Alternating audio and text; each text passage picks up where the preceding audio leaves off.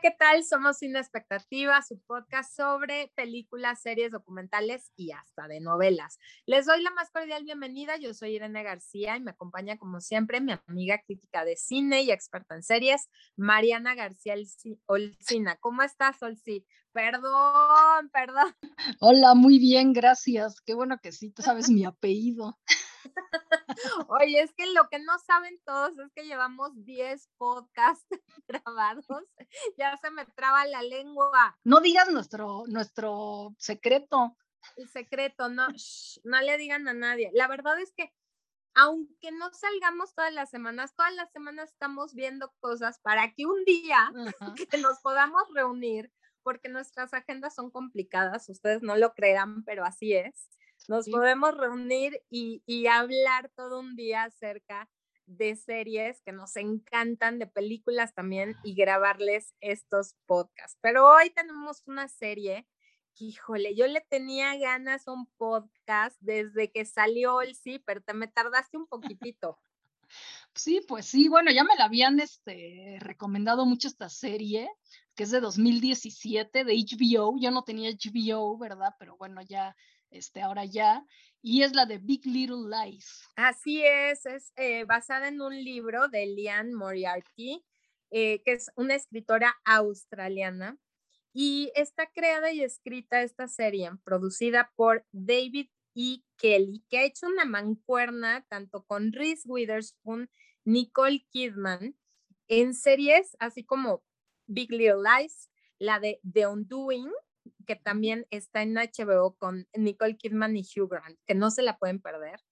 Y ahora, Olsi, te voy a dejar de tarea nueve perfectos extraños en Prime Video, donde también vuelven a trabajar juntos Nicole Kidman y este productor. Pero bueno, vamos por el principio, por Big Little Lies, que es la historia de tres mujeres que viven en Monterrey, California, un lugar idílico, todo es perfecto, las familias son millonarias, perfectas, los niños se portan bien. En, en teoría, ¿no? Porque en la realidad, qué desmadre, Cuéntanos. Y no, pues bueno, son, tú dices tres mujeres, pero son cuatro, ¿no? En realidad, porque llega una de fuera y este, una joven que llega disque a vivir ahí, pues tranquilamente, pero pues es lo que menos se encuentra, la tranquilidad pero bueno, estas, estas señoras son de clase media alta, se podría decir, o alta, no sé. Y, este, y pues vemos cómo tienen que lidiar con la sociedad en la que viven, ¿no? Y pues llevan a sus hijos a la misma escuela y ahí pasan muchas cosas, como decías hace rato, ¿no? Como siempre, en la escuela pasan muchas cosas. Híjole, sí. No, hombre, y es que entre las mamás, ¿no? Porque digo tres, porque son las tres que se llevan porque está Nicole Kidman, que es una abogada que, que deja su profesión y se dedica al hogar, con el novio, bueno, no es novio, es esposo guapísimo, interpretado por Alexander Skarsgård. Qué guapo hombre, ¿no? Y ella preciosa, y los niños tienen unos gemelos que, bueno, te los comes, ¿no? Y la casa divina. Reese Witherspoon, que es como la, presidenta de la Asociación de Padres, ¿no? La vocal del grupo, eh, también Vida Perfecta, ¿no? Una niña hermosa, una adolescente. Oye, ella es como la que, ella es como la que siempre quiere hacer el bien, ¿no? Y es la buena que está defendiendo a, mucha gente, ¿no? Y ve, pues ve por la justicia y así, ¿no? Sí, total, pero su vida personal, ay, híjole, de pareja está, está tambaleando, nunca lo va a, aceptar que ella es perfecta y su vida es perfecta. Shailene Goodley, que interpreta a Jane, es esta madre soltera que está huyendo de algo turbio en su pasado. Entonces, bueno, durante la serie nos vamos a ir enterando de qué es lo que oculta cada una de estas mujeres, ¿no? Su, su, vida personal detrás de toda esta pantalla, ¿no? De las vidas perfectas sale Zoe Kravitz, que está casada con el ex esposo de Reese Witherspoon en la serie, y Laura Dern, que amo con locura. Sí, sí. Qué impresión. O sea, ella es una CEO, mujer empoderada, mujer va norte, ¿no? Toda una jefa ejecutiva que obviamente quiere lo mejor y siempre es la que mete la cizaña en todo, ¿no? sí, sí, sí. Y al final vemos cómo se va transformando la misma dinámica entre ellas, ¿no? Ya en la segunda temporada vemos llegar el personaje de Meryl Streep, que bueno, qué bárbaro qué duelo de actuación entre ella y Nicole Kidman. Sí, es la suegra, ¿no? En esta serie se tocan todo tipo de temas como la violencia doméstica, la infidelidad, los celos, la discriminación y pues cómo las mujeres viven su realización después de casarse, ¿no? Porque pues muchas no se realizan y pues, se trunca y pues la madre soltera que fue violada y tuvo al hijo, ¿no? Entonces, pues bueno, nos tocan todos estos temas y a mí me evocó un poco a Desperate House, Housewives, ¿no? Que, o sea, en algún momento de la serie, porque también hay un asesinato en esta serie, ¿no? Y es donde estas mujeres en realidad, que a lo mejor primero algunas solo eran amigas y otras no tanto, a partir de este asesinato, pues todas se tienen que unir de cierta manera y entonces cuando hacen como que un grupo pues muy compacto, ¿no? En torno a este asesinato para que pues no vayan a saber qué pasó, ¿no? Se están como protegiendo entre ellas. Totalmente, sí, la verdad es que eh, te tiene eh, enganchada durante todos los episodios. Eh, como dices, toca temas bien fuertes, ¿no? la misma, el, el mismo eh, violencia contra la mujer, ¿no? En, el, en un matrimonio que parece perfecto y cómo eso también afecta a los niños. Siento que uno de los, de lo que muestra la serie es cómo cada uno de los hijos, ¿no? De estas parejas, pues tiene consecuencias acerca de lo que están viendo con los padres. Entonces, qué bueno que lo toquen, qué bueno que se hable de ello, que sí hay consecuencias, ¿no? A nivel familiar en cada uno de los miembros de la, de la familia, que la perfección realmente no existe, que por más dinero que tengas, no hay historias eh, de cuento de hadas. Entonces está muy bien, sacudió mucho los temas. La verdad es que sí, sí, este, hay que verla. Me encantó, me encantaron todos los personajes, están súper bien. Meryl Streep llega a ser, híjole, la suegra del demonio, Alcina. La suegra maldita, pero pues bueno, como dice el título Big Little Lies, pues todas tienen un chorro de mentiras, ¿no? Que esconder y secretos. Y, o sea, una parte que, que, que como que representa muy bien todo esto, porque la serie empieza con el asesinato, pero no sabes qué hace, de qué hablan, o sea, qué asesinato es, quién se murió, cómo pasó. Pero entonces empiezan a pasar un chorro de los interrogatorios, ¿no? Y entonces tú ves como en esos interrogatorios que, que entrevistan a la gente del pueblo y así, pues todos realmente están suponiendo e inventando todo. O sea, ¿no? De los que les preguntan no es que digan la verdad, sino son mentiras puras y duras. Entonces, eso representa muy bien. Sí, totalmente, era lo que decías en otro de los podcasts, ¿no? O sea, infierno, no. Pueblo, chico, infierno, grande. Igual en México y en el mundo, o sea, sucede igual, ¿no? Y, y cómo la presión social, ¿no? De aparentar, de ser, de pertenecer, híjole, te mueve cañón. ¿No? ¿Cómo motiva a muchas a, aparentar una vida que no tienen, a gastar lo que no tienes, a dar las fiestas majestuosas para que la gente te aplauda y te siga y demás? Entonces, muchos, muchos eh, temas. La verdad es que es una gran, gran serie. ¿Y sabes qué descubrió el sí? Del productor David E. Kelly, que es esposo de Michelle Pfeiffer. Ah, sí. Debería, meter a, debería meter a Michelle Pfeiffer a una serie.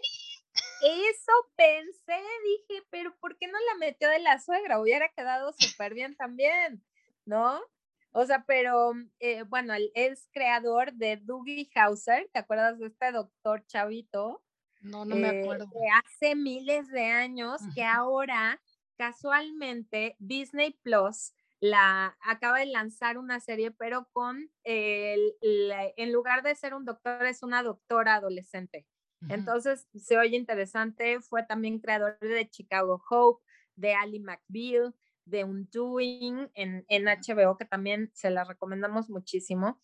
Entonces, pero me llamó mucho la atención que no trabaja con Michelle Pfeiffer. Pues sí. Yo creo que es el éxito de su matrimonio porque llevan casados desde el 93, Olsi. Ah, no, pues sí, no, pues sí, entonces mejor que así, así lo dejen. Pero Michelle Pfeiffer es buenísima, o sea, la verdad, y sí la tienen desperdiciada, yo creo, porque no ha salido últimamente en casi nada. Nada más en una película, no sé en dónde ya está, yo la vi en Cinepolis Click, que se llama Salida Francesa. ¿No la ah, sí, que es de hace poquito, ¿no? Esa sí, es nueva. Muy buena. Eh, preciosa la señora, todavía se mantiene súper bien, gran actriz, como dices. Y yo dije, ¿y por qué no la han metido, no? Pero yo creo que deben de tener ahí un trato pues sí, de que no trabajan juntos. Pero me llamó mucho la atención. Eh, tienen una producción impresionante, los sets, el vestuario de cada una es impresionante. Hay, al final de la primera temporada, pues vemos una fiesta donde ocurre el asesinato y todas están espectaculares, sí. No, y además también la fotografía y los paisajes también son espectaculares, ¿eh? la verdad.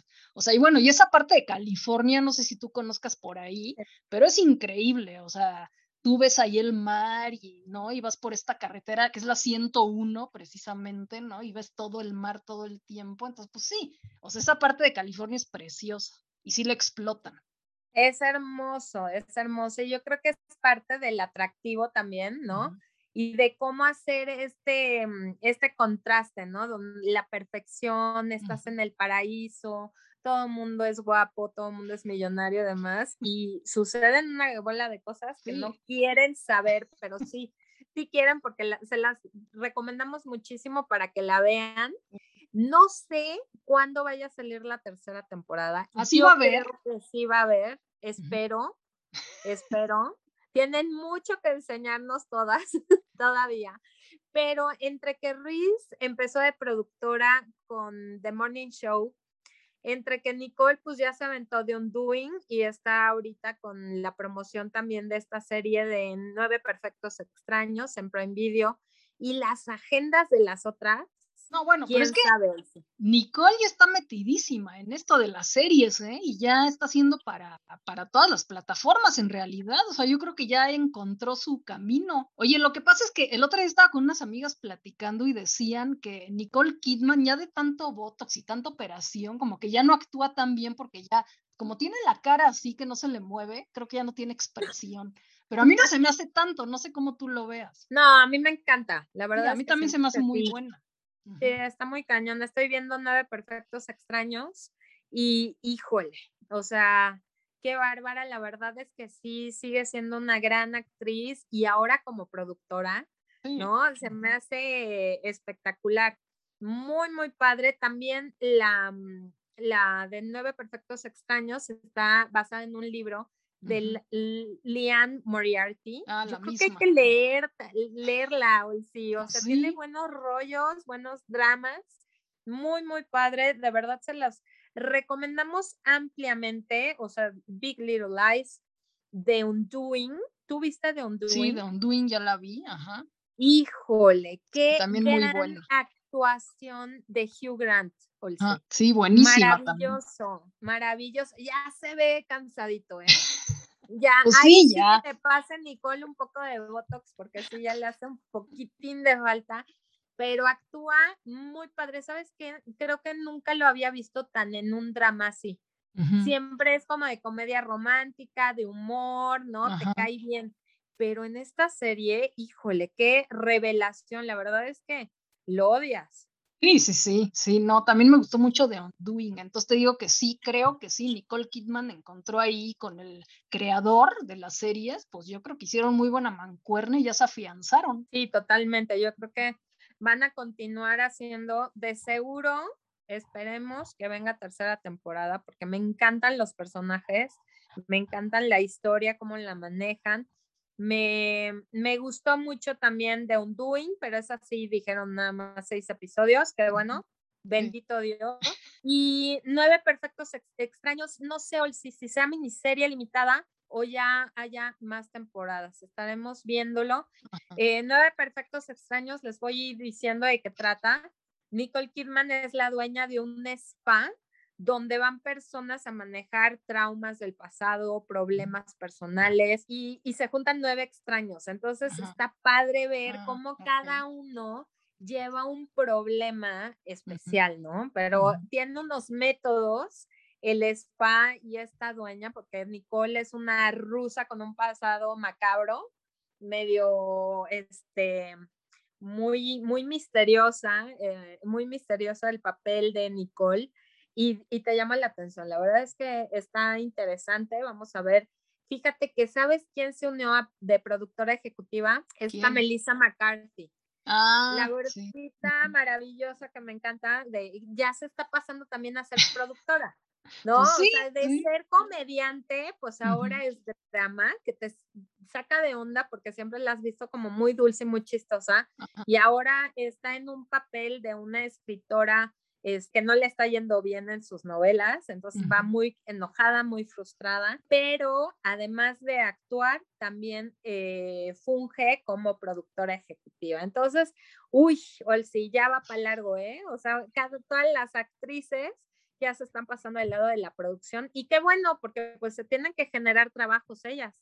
Y pues sí, no, está perfecto. Y pues con tanta opción que hay, pues la verdad que tienen mucha, o sea, mucha carta abierta también para hacer muchas cosas y el streaming y eso es lo de hoy. Entonces, pues hay que meterle. Así es. Entonces ya les dejamos tres recomendaciones. ¿Qué más estás viendo tú, Olsi, ahorita? Sex and the City. Pero ya te dije. Ya, ya nos contaste otra, otra por este, ahí. No, pues es que nada más eh, me, me, tienes viendo tú así, me pasas la lista y entonces ya es lo único que puedo hacer, ver lo que tú me dices.